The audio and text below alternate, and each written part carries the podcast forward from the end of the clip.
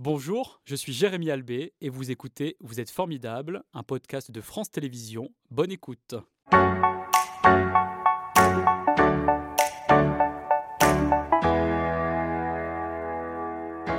Carla, bonjour, merci d'être avec nous. Quelle introduction. Oui.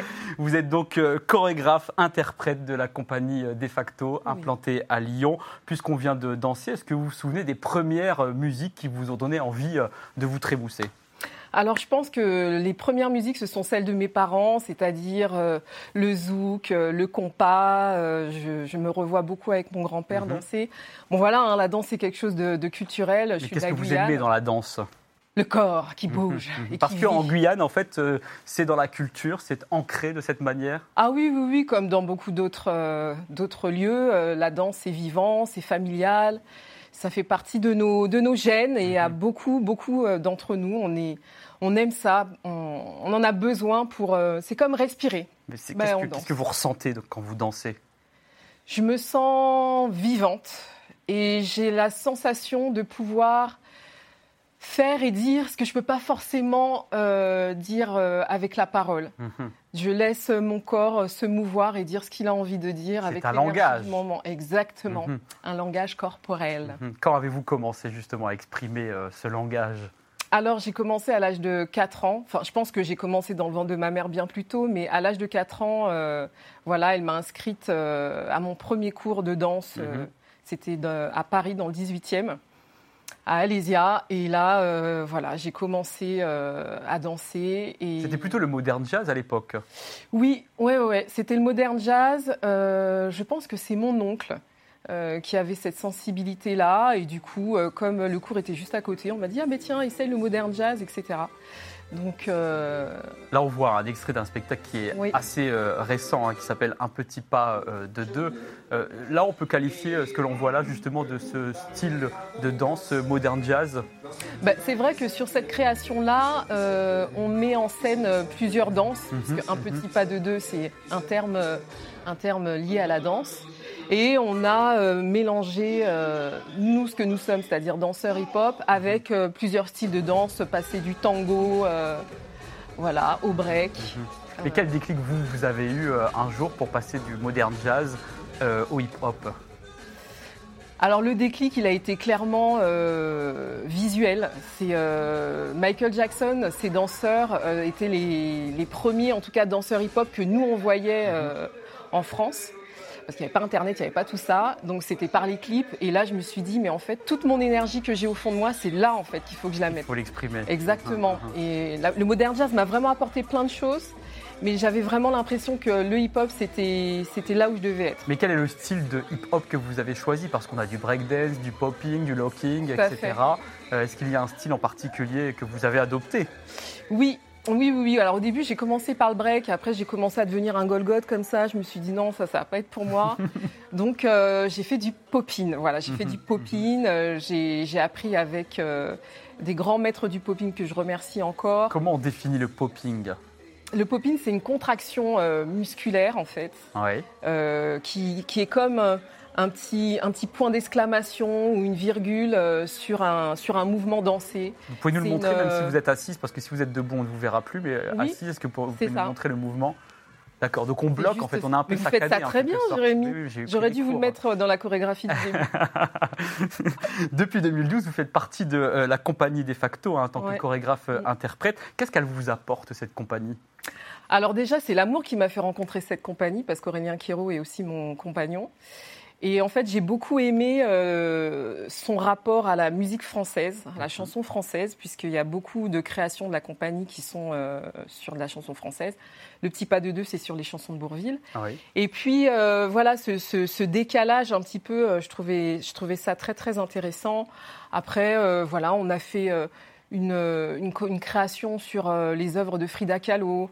Euh, Il y a eu un solo sur Nietzsche. Enfin voilà, je, trouvais que c'était vraiment, Avec des grandes références culturelles à chaque fois. c'est ça. Et Mhm. moi, c'est ça qui me plaît, c'est-à-dire que ce qui est important pour moi dans la danse, c'est pas d'exécuter, mais c'est de vivre et puis de passer aussi un message qui a un vrai propos artistique. Mhm, mhm. Donc voilà, moi c'est là où je me retrouve beaucoup. Vous aimez transmettre à tous les publics, ça c'est évident, puisque grâce à votre diplôme d'État, vous intervenez dans les établissements scolaires, notamment des maisons d'arrêt, mais aussi euh, des euh, centres de rééducation, des hôpitaux ou encore des maisons de retraite. Comment vous adaptez votre programme à ces différents publics? Ouais, c'est sûr que c'est différent public. Donc j'adore, j'adore vraiment transmettre. Je fais ça depuis petite. Ma mère était institutrice, donc euh, déjà je transmettais à ses élèves. Mhm. J'avais à peine 14 ans. Euh, je suis beaucoup au présent, je suis beaucoup à l'écoute. Et euh, ce qui est extraordinaire, c'est le après, c'est-à-dire quand les personnes se rendent compte qu'elles ont accompli cette chorégraphie qui leur semblait euh, complètement insurmontable. Et Comme tout pour moi coup- tout à l'heure. hein. mais non, c'est bon, Jérémy, euh, vous avez accompli ça avec brio. Sans répète en plus. Ah, pas déconner. En tout cas, vous aimez cette euh, transmission et à ce propos, vous avez ouvert un centre de formation professionnelle de danse hip-hop. À qui est-il euh, destiné euh, ce centre de formation? Ce centre de formation, on l'a monté euh, avec Aurélien Quérault en 2017. C'était une volonté parce qu'on s'est posé cette question qu'est-ce que nous on aimerait faire? Qu'est-ce que nous on aurait aimé avoir à leur âge C'est-à-dire qu'il répond à un besoin que vous avez identifié normalement pour vous, Voilà. mais qui euh, est une attente aussi pour les ça. autres. Et donc euh, bah là, on, on voit notre première promotion euh, qui aujourd'hui, euh, ils sont quasi tous professionnels. On est Ouais. très très fiers, on a de super résultats. Aujourd'hui, on accueille la septième promotion et puis quand on les voit danser et réussir dans ce métier qui n'est pas un métier facile, on est très très très fiers. Et quel est le fiers. contenu pédagogique que vous proposez à ces élèves Alors le contenu pédagogique, c'est une formation professionnelle de 900 heures. Voilà, qui est sur euh, deux semestres. Mhm. Et ils ont essentiellement des intervenants euh, qui sont des chorégraphes, parce que que de mieux que d'être, euh, que d'enseigner avec vos futurs employeurs, c'est quand même Mhm. mieux.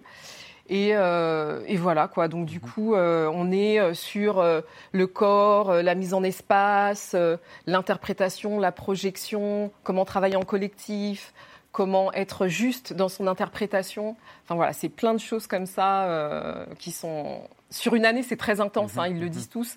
Mais voilà, on a fait le choix de cette formule un petit peu condensée qui finalement leur réussit bien parce que là, notre notre dernier euh, stagiaire a été pris chez 22 Québus et ça, franchement, franchement, on est hyper, hyper fiers. Donc, Mhm. euh, c'est chouette. Et bien ça continue, cette euh, aventure, et vous participez aussi euh, au projet de la Maison de la Danse, un Numéri Danse, une plateforme multimédia que je vous invite vraiment à aller voir, dans laquelle il y a un fond vidéo avec des spectacles qui sont euh, filmés, des documentaires, des fictions, des interviews. Et vous, là, on voit que tous les genres, tous les styles sont représentés. Euh, son contenu est accessible. Ce Ouais. sont des cours que l'on peut prendre en ligne hein, sur cette plateforme gratuitement. Exactement. D'ailleurs, pendant euh, le période de la Covid, euh, ça a fait un tabac cette vidéo. Euh, on l'a vu un petit peu partout. J'ai eu des super retours. Euh, la danse est accessible à tous. hein. C'est l'œuvre de toute façon de Numéridan, de la Maison de la Danse et de toutes les structures qui sont institutionnelles aussi, qui sont là pour dire que voilà, c'est un moyen de pouvoir vivre ensemble. Et là, c'est mon personnage de Brownie Brown. Euh, qui est tiré de notre spectacle La Funk Mobile, le bal qui a du style. Voilà. Mhm. Avec la tenue qui va avec, bien évidemment, c'est essentiel lorsqu'on est Voilà. euh, danseur. Depuis plus de 5 ans aussi, vous organisez euh, l'un des tableaux, des défilés donc, de la Biennale de la danse. Le dernier a eu lieu le 10 septembre dernier avec le groupe Top Deep Art. Quel est l'esprit de la chorégraphie que vous avez présenté euh, au public dans le centre-ville de Lyon? Alors, euh, le- l'enjeu, c'était de faire se rencontrer la danse et le sport. Mhm. Bien évidemment, avec les Jeux Olympiques qui arrivent. Voilà, la thématique de l'année. hein. Donc, euh, ouais, nous, on est, on est donc parti avec les villes de, de Fézin et de Saint-Fond. D'ailleurs, je Mhm. remercie beaucoup les- la ville de Fézin qui, qui nous accueille depuis de nombreuses années sur le territoire. Et euh, là, l'idée, c'était de mettre en lumière euh, les activités euh, sportives fortes des deux territoires, qui étaient donc euh, la natation, la boxe et le tennis. Et en fait, on est parti dans une idée un petit peu onirique qu'on était une délégation venue d'une ville qui s'appelait Pompelup. Et, et voilà, on a détourné les raquettes de tennis avec des petites balles, de beaux costumes créés par Corinne Lashkar Bien coloré. hein. bien coloré. C'est important la couleur. C'est un moment de joie, c'est vif. On était, euh, on était très contents. Mais ils sont, ils sont super. Le groupe est magnifique. Je leur fais un gros bisou parce qu'ils ils ont été vraiment euh, extraordinaires. Voilà, belle biennale de la danse. Ouais. On va en savoir un peu plus sur vous avec l'envers du décor. On reconnaît la danseuse puisqu'à chaque fois qu'on entend la musique de ce générique, à travers ce jingle, vous êtes déjà en train de danser. Danser Quel est le lieu que vous aimez euh, dans la région et qui est un endroit qui vous permet de vous ressourcer? La basilique de Fourvière. Oui. Ah, j'adore. Pour son architecture, Pour son, histoire. architecture, pour son histoire. Euh, moi, à la base, je viens de la, de la région euh, parisienne. Mhm. Et quand je suis arrivée, c'est euh, l'une des choses qui m'a le, le plus marquée. C'est votre repère, est, ça vous rappelle le Sacré-Cœur, par exemple, à Paris C'est ça? Parce Oui, on- hauteurs. On peut dire ça, Ouais. mais non. Enfin, moi, je j'étais vraiment pas dans Paris même, Mhm, mais mhm. je sais pas, il y a quelque chose de grandiose, de beau, euh, qui, qui, moi me, me touche beaucoup, d'apaisant, Mhm, mhm. vraiment. Donc euh, c'est vraiment l'un des lieux euh, que, que je préfère. Mhm. Comment vous qualifiez votre lieu de vie? Alors euh, mon lieu de vie, c'est un joyeux bazar. Parce que vous êtes désordonné? Non, parce Non. que j'ai une vie pleine avec mes deux enfants, Louena et Jason, avec la compagnie, la formation. Enfin, il y a plein de choses qui se passent et du coup, bon, ben, notre lieu est vivant. Mhm. Voilà. Quelle est la première chose que vous faites le matin Pour respirer? Je respire, j'écoute mon corps. Mhm. Voilà. Je- je- J'essaye de voir voilà, comment il va aujourd'hui. Est-ce qu'il s'est bien reposé Est-ce qu'il est, d'attaque pour la journée? C'est important, c'est votre outil de travail, bien évidemment. Exactement. Quelles sont les fantaisies que vous autorisez euh, dans votre vie? Alors, euh, deux, trois jours en solo. Ah, ça, c'est hyper important Donc pour moi. sans pour mari, le- sans enfant. ok. Mais je crois qu'il n'y a pas que ça, il y a aussi du sorbet au cacahuètes. Ah ouais, non, mais ça. Ma mère, que, que j'embrasse, euh, fait un sorbet cacahuète du feu de Dieu. Mhm, mhm. Et là, j'avoue, je me lâche. Mhm. Quand, quand je vais en Bretagne, parce qu'elle habite à, à Concarneau, je me lâche. Il y a autre chose qui vous fait rêver aussi dans la vie? Oui, c'est, des grandes personnalités euh, euh, comme Nelson Mandela. C'est leur, euh, leur amour pour l'humanité. Vraiment, Mhm, ça, c'est mhm. quelque chose, euh, je suis très, très, très euh, Admirative. de, de ça. Et de cette sérénité, d'accepter l'être humain tel qu'il est, avec ses plus, avec ses moins.